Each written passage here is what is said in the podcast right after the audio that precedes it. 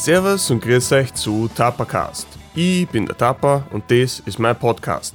In dem rede ich über YouTube, die Welt und alles, was mir sonst so einfällt.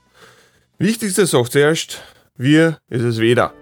Da war es noch relativ kühl, also ich nehme da gerade so am Morgen auf. Ähm, später wird es aber noch warm. Es ist sehr idyllisch, nämlich untertags kriegt es immer noch so bis so 29 Grad oder so. Obwohl es Ende September ist, noch sehr, sehr spät sommerlich. Richtig angenehm. Bisschen Wind. Auf Nacht kühlt es ab, was super ist, das heißt, die Hitze steht nicht komplett. In Wien ist es halt ein ziemliches Problem, wenn sich alles total aufheizt und dann ist Nacht und es ist immer noch heiß und irgendwie kriegst keine gescheite Abkühlung. Auf und ab ist total leibend. Also super Wetter, kann man gern weiterhin so lassen. Was hat ihr Einfluss drauf, Alter? Gehen wir gleich weiter zu Feedback, nämlich dieses Mal mit ein bisschen an Selbstfeedback einmal.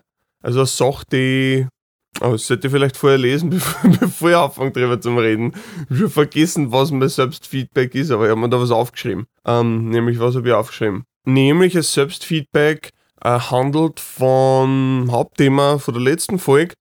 Es ist gegangen um Migration, beziehungsweise um die österreichische Staatsbürgerschaft und wie leicht oder schwer es ist, dass man es kriegt. Was mir aber da ein bisschen zu kurz gekommen ist, letzte Folge, ist, ich habe mich sehr darauf bezogen, wie die Mechaniken praktisch vom System funktionieren, was die, was die Auswirkungen sind und das aber auf einer sehr, sagen wir mal, wenig menschlichen Ebene. Und das ist etwas, was ich, was ich ein bisschen vergessen habe zu betonen.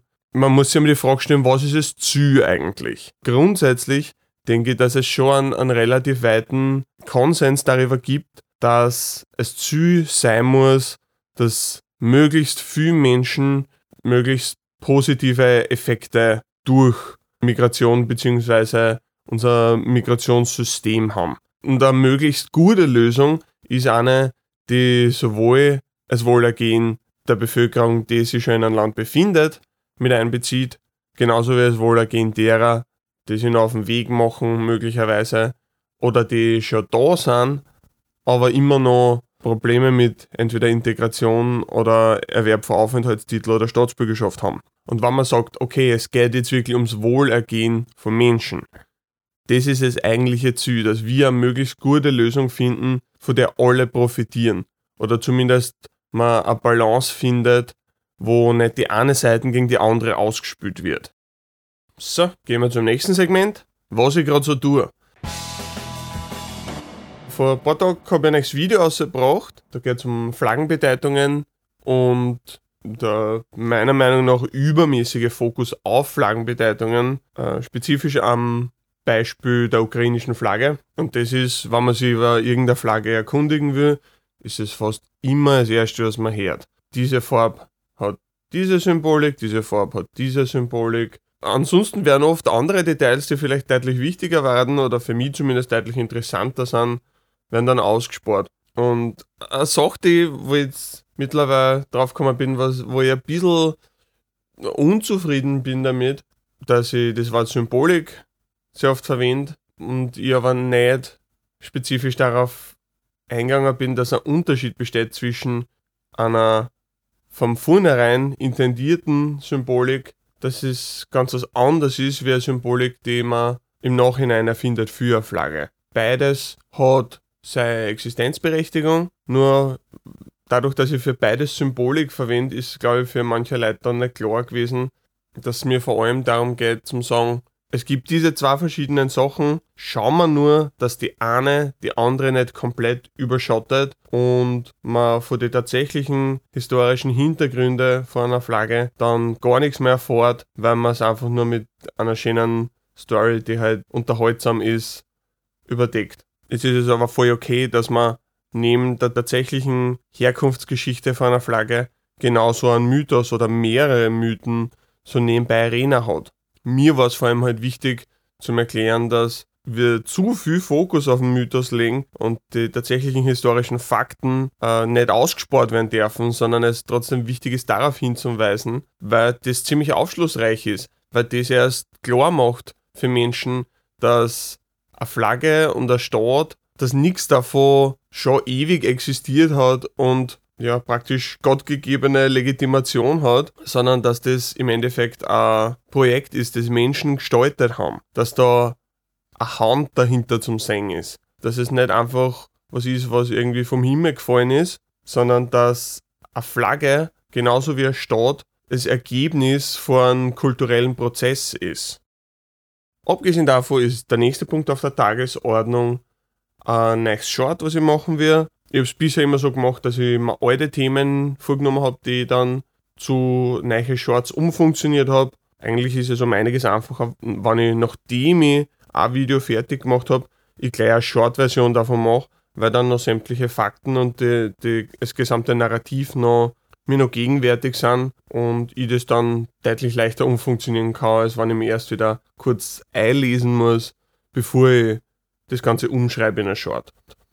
Also in näherer Zukunft wird dann auch ein Short über Flaggenbedeutungen kommen und dann, ja, dann geht es ja schon weiter mit dem nächsten Video. So, gehen wir weiter zu Publikumsfragen. Frage Nummer 1. Zimmerst du die Videos komplett selber zusammen oder hast du Unterstützung? mir, mir schmeichelt es immer sehr, wenn Menschen davon ausgehen, dass ich Unterstützung in irgendeiner Form habe, äh, dass da irgendein Team dahinter steckt. Ähm, na, ich mache alles komplett allein. Es ist schon langsam für mich, bin an einem Punkt, wo ich sage, es war durchaus hilfreich, andere Leute noch einzubinden. In erster Linie ist es aber auch eine finanzielle Frage, weil ich kann nicht mehr Leute praktisch ins Boot holen, wenn ich diese Leute dann nicht zahlen kann. Ich hätte definitiv Interesse daran, ja, mit anderen Leuten zusammenzuarbeiten. Muss ja nicht jetzt ein großes Team sein, aber zumindest mit ein, zwei anderen Leuten schneller Videos produzieren zu können und um auch die Qualität, wie es nur möglich ist, noch weiter zum heben. Aber wie gesagt, das ist in erster Linie eine finanzielle Frage und bis dahin will ich weiterhin alles selber machen. Und es hat halt auch gewisse Vorteile, alles selber zu machen, weil ich halt einen kompletten Überblick über sämtliche Details habe. Ich kann bei meinen Illustrationen ein bisschen Background wissen, was ich während der Recherche gesammelt habe, dann auch einfließen lassen. Ich glaube, es, es gibt dann schon ein bisschen einen anderen, ein bisschen andere Perspektive, wenn man von Anfang bis Ende in diesem Prozess praktisch involviert ist, jedes, jedes Detail selber im Kopf hat. Da kommen dann gewisse Ideen zutage, die man wahrscheinlich nicht wird, wenn man sich nicht in dieser Tiefe mit einem Thema befasst, bevor man Illustrationen macht zum Beispiel. Frage Nummer zwei. Wo kommt der ÖBB-Charakter in deinen Videos her? Äh, der ÖBB-Charakter ist von einem Patreon-Unterstützer, der gemeint hat, er arbeitet bei der ÖBB, ob ich irgendwie irgendein Zeichen von der ÖBB Unterbringer kennt bei diesem Charakter. Und das habe ich gemacht. Das ist ja eins dieser Bonus-Features praktisch, was ich auf Patreon anbiete, dass man sich einen eigenen Charakter von mir designen lassen kann, der dann in alle Videos vorkommt praktisch. Genau, also immer wenn ein ÖBB-Charakter oder zum Beispiel der Charakter mit Stethoskop oder der mit Kopfhörer zum Sehen ist, das sind alles Figuren von Patreon-Unterstützer, die immer wieder in Videos auftreten. Also und spezifisch der ÖBB-Charakter wird immer wieder angesprochen, weil das wahrscheinlich am ehesten was ist, was, was auffällt, wo sie Leute zu fragen, okay, warum die ÖBB haben damit jetzt nicht wirklich was zum da, aber ja, also zumindest ich und die Person, die den Charakter sich gewünscht hat, wissen, warum die Figur da vorkommt. Dritte Frage. Wie siehst du als Wiener andere Bundesländer? Ähm, naja, also weiß ich nicht. nicht so so anders. Ich meine, es, es ist schwierig, da überhaupt was dazu zu sagen, ohne mich also an irgendwelche Stereotype herumzuhangeln. Weil das ist ja leider meistens der Kontext, in dem man das Ganze erfährt, ist dieses, dieser Konflikt zwischen Stadt und Land, zwischen der Hauptstadt und den Bundesländern. Das finde ich eigentlich ziemlich schade, weil halt, ja, Österreich, auch wenn es jetzt nicht so groß ist, doch kulturell eine gewisse Vielfalt hat und ich das ein bisschen blöd finde, wenn man das alles in, in ein Gegeneinander aufzieht und irgendwie sagt, äh, die depperten Landler oder die depperten Städter und, und irgendwie da an, an, was nicht, einen Konflikt schafft, der eigentlich nicht wirklich sinnvoll ist. Natürlich hast du klare Unterschiede. Weiß nicht, jedes Bundesland, jede Region ist halt sehr, hat halt seine Eigenheiten, ist, ist unterschiedlich und ist, ja gleichwertig interessant und spannend. Für mich ist halt ja vor allem wichtig zu erwähnen, dass ich es halt wirklich schade finde, dass dieses Sprechen über Bundesländer und über Wien immer in so einer Konfliktform passiert. Also oft genug, wenn ich sage, ich komme aus Wien, kommen mir direkt da irgendwelche ja, negativen Vorurteile oder, oder persönliche Wertungen entgegen, wie so viel Verkehr ist so laut, so viel depperte Leid, irgendwie solche Sachen. Das ist halt okay, wenn man diese Einschätzung hat, dann hat man diese Einschätzung. Aber ich verstehe nicht, dass man, dass man sich nicht wirklich damit auseinandersetzen will, dass andere Menschen vielleicht sich da sehr wohl fühlen, dass man das nicht so richtig zulässt. Und genauso geht es ziemlich sicher in der andere, auf der anderen Seite. Also ich glaube, es gibt nur Leute in Wien, die, die ziemliche Vorurteile gegenüber der ländlichen Bevölkerung hat und halt meint, ja, alles Bauernschädeln und, und irgendwie alle deppert und, und ungebüdet und was weiß ich was. Gibt es sicher auch. Ich glaube, da bleibt sich keiner was schuldig. Ich finde es aber halt relativ unnötig und ja, wenn man sich einfach ein bisschen mehr darauf besinnen kennt, diese Diversität in gewisser Weise zelebrieren darf, da die deutlich besser finden. Aus irgendeinem Grund ist das nicht so der typische Modus operandi.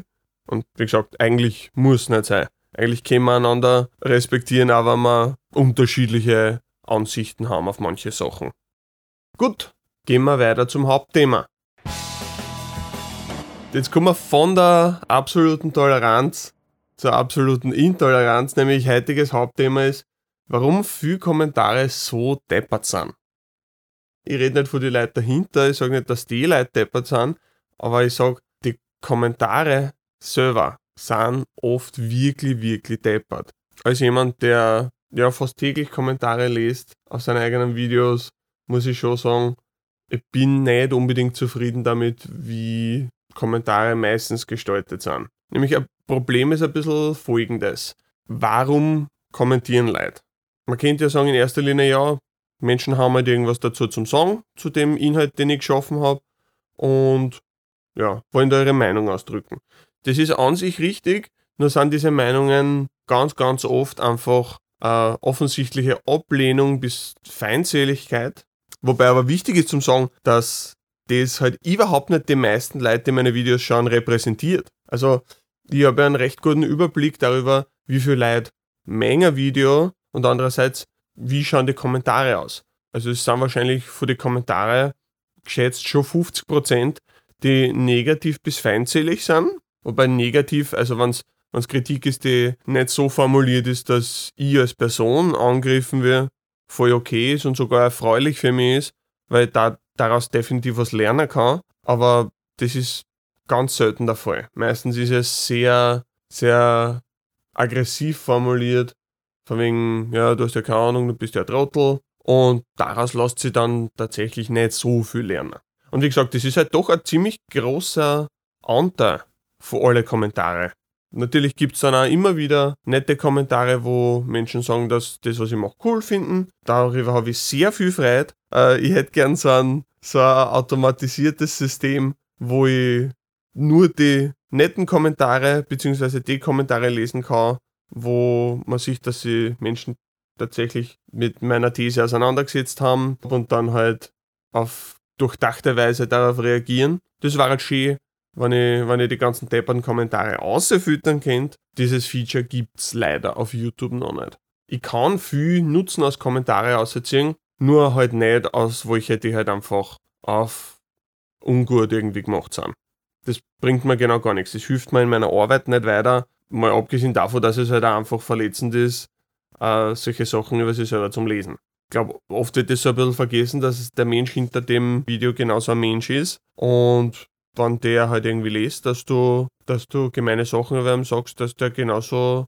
sich dann verletzt fühlen kann. Ich habe ja einige Male gehabt, wo mir Menschen ein ganz ein gemeines Kommentar geschrieben haben und dann habe ich versucht, möglichst besonnen darauf zu antworten und dann ist eine Antwort von dieser Person gekommen, die total happy war, dass ich darauf geantwortet habe und so gemeint hat, nein, das war ja eh nur Spaß und danke für die leibenden Videos und so. Wo ich mir dann denke, ah, okay, genau. Du warst zwar mit etwas unzufrieden, aber im Endeffekt ist da jetzt ein bisschen unangenehm, dass du so aggressiv agiert hast, weil du jetzt siehst, dass ich ein Mensch bin und dass es nicht cool ist, mich so zu behandeln.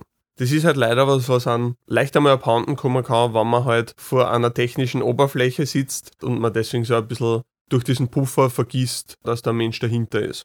Wenn ich jetzt aber mehr darauf eingehe, warum Kommentare oft so deppert sind, also es ist eben einerseits schon dieses, ich vergiss, dass ein Mensch hinter dem Ganzen steckt und ich sage jetzt einfach das Erste, was mir in den Sinn kommt und meine super emotionale Reaktion auf das Ganze lasse ich jetzt einfach fließen, ohne da irgendwie drüber nachzudenken, wie das vielleicht aufgefasst wird. Aber die andere Seite ist auch, dass Menschen, die kommentieren, müssen einen Grund haben zu kommentieren.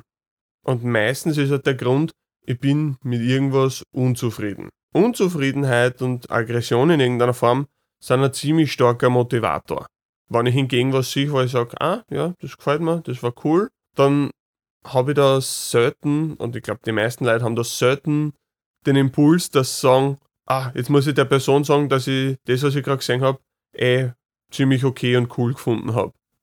also das ist halt, das ist eine Emotion, die meistens nicht stark genug ist, um irgendeine Aktion zu befeuern. Hingegen, wenn mich was wirklich aufregt, wenn ich mit was wirklich nicht einverstanden bin, na dann springe ich da drauf. Dann kann ich da zwei Stunden investieren, um eine Response auszutippen. Da schreibe ich einen Roman, das ist mir scheißegal. Also ich persönlich jetzt nicht. Ich bin Gott sei Dank schon vor einiger Zeit davon abgekommen, äh, mir zu erwarten, dass Diskussionen im Internet wirklich was bringen. Das dann nämlich fast nie.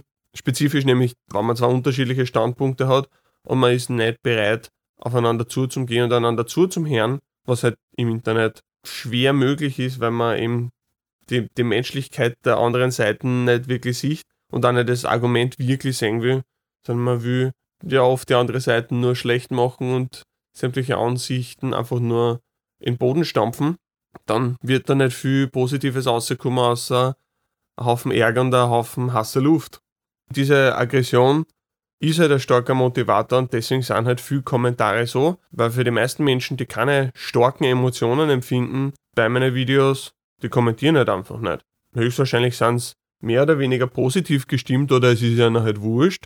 Deswegen muss ich sagen, ist Daumen auf oder Daumen runter für mich allgemein wahrscheinlich eine, eine hilfreichere Datenerfassung als die Kommentare. Sagen wir halt Daumen auf und Daumen runter nicht als Indikator ob Menschen mein Video mengen oder nicht und ich darf nur die Kommentare lesen und dann kriege ich da 50% oder noch mehr negative Kommentare auf ein Video, da ich mir denken, alle hassen mein Video, alle finden es scheiße, warum mache ich das überhaupt? Das ist aber eben nicht eine gute Repräsentation der Realität. Die überwiegende Mehrheit der Leute findet das gut, was ich mache. Ja, das ist schön zum Wissen, dass, dass das, was man, was man produziert, wo man für Energie und Zeit einsteckt, dass das dann auch positiv aufgenommen wird und für Menschen im positiven Sinne was bedeutet.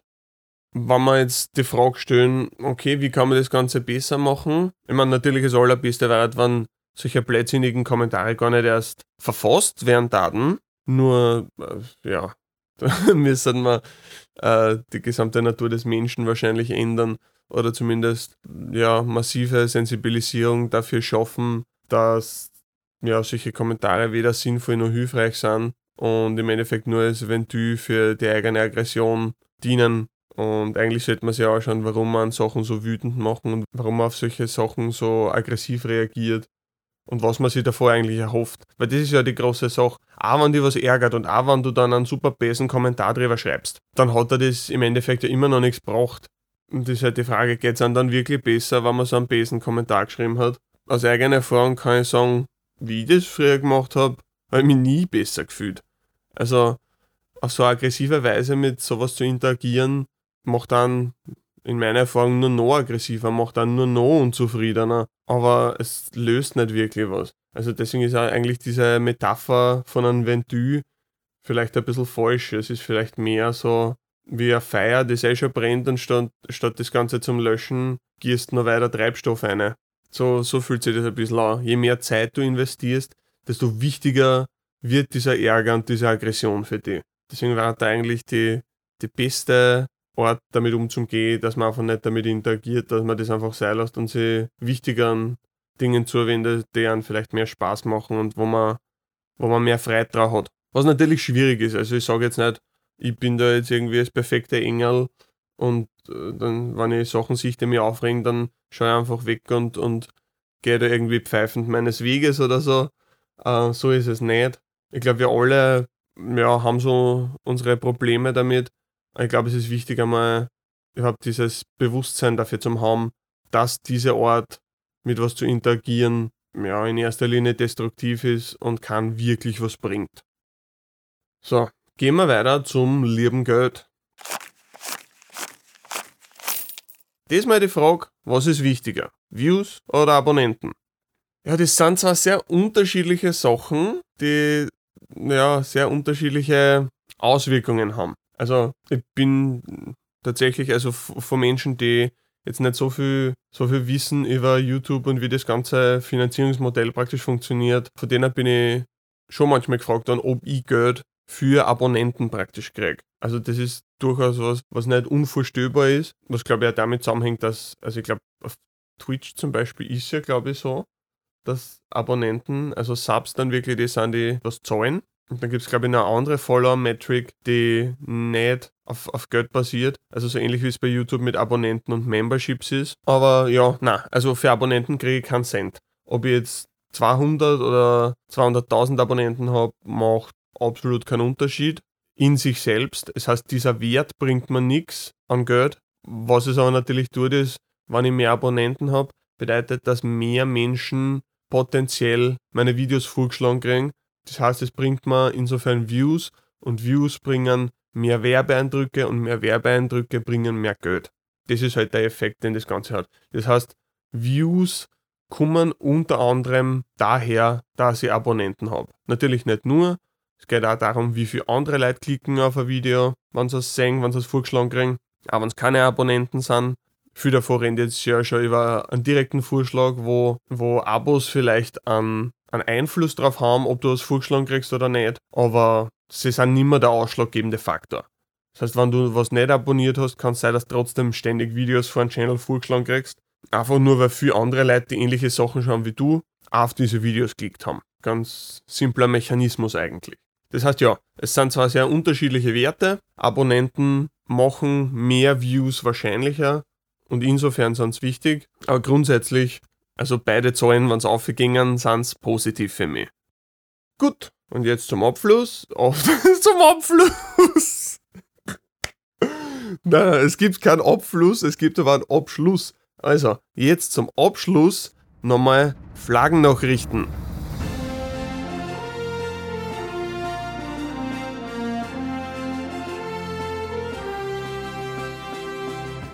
Diesmal bei Flaggennachrichten geht es um die japanische Flagge. Jetzt habe ich schon so oft bei Flaggennachrichten irgendwelche relativ negativen Inhalte braucht. Jetzt nehmen wir mal was richtig Positives, was Leibendes. Nämlich die Story von einem äh, japanischen Soldaten im Zweiten Weltkrieg. Der hat, also anscheinend war das Tradition, dass man eine japanische Flagge hernimmt und allerhand Glückwünsche und, und positive Messages draufschreibt, Verwandtschaft, Bekannte und so weiter, wann praktisch ein Soldat einzogen wird. Kriegt er, kriegt dann diese Flagge mit, um halt Glück zu bringen. Und es hat eine Story gegeben von eben so einem japanischen Soldaten, der so eine Flagge mitgekriegt hat, der in Krieg gezogen ist, dann im Krieg zu Tode gekommen ist.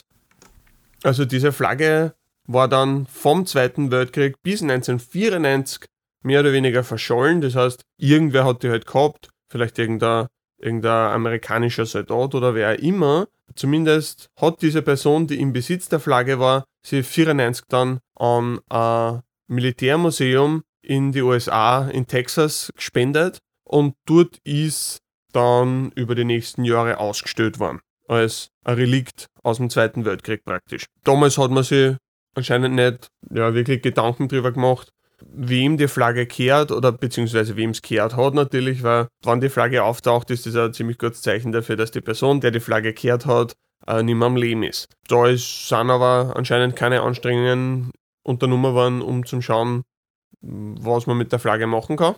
Bis zu diesem Jahr, wo Hinterbliebene von diesem Soldaten darauf aufmerksam worden sind, dass diese Flagge eben in diesem Museum ist. Und dann haben sie dieses Museum kontaktiert und im Endeffekt hat es dann darin gemündet, dass das Museum die Flagge von dem verstorbenen Soldaten an seine Kinder dann zurückgegeben hat. Das ist eine ganz tolle Geschichte, dass praktisch ein, ein 83-jähriger Mann die Glücksflagge von seinem verstorbenen Vater zurückkriegt, so als, als Andenken an ihm, was halt wirklich ein, ein Gegenstand von extrem hohen emotionalen Wert ist. Ja, dass sowas so, so leicht und mit so viel Wohlwollen auch abgewickelt wird. Es gibt ja immer wieder äh, Streitereien, wo Hinterbliebene irgendwelche Artefakte oder sonstige Gegenstände zurückfordern aus einem Museum. Das Museum sträubt sich dann dagegen und, und bekämpft das Ganze. Ja, es ist schön zum sehen, dass da das einmal auf eine Weise geregelt worden ist, wo, wo man wirklich stolz drauf sein kann und praktisch als Zeichen von, wie weit man es geschafft hat, seit dem Zweiten Weltkrieg, dass die Flagge von ehemaligen Feind dann ja, mit Wohlwollen an die Familie retourniert wird. So viel dazu. Das war's für heute mit Tapacast. Schickt's mir Kommentare, Ideen, Anregungen auf der Plattform formerly known Twitter, Reddit, per E-Mail unter mail.tapacapa.com oder einfach in die Videokommentare. Dankeschön fürs Zuhören. Ein extra großes Dankeschön an alle Patreon-Members für eure großzügige Unterstützung. Das war's. Servus, grüß euch.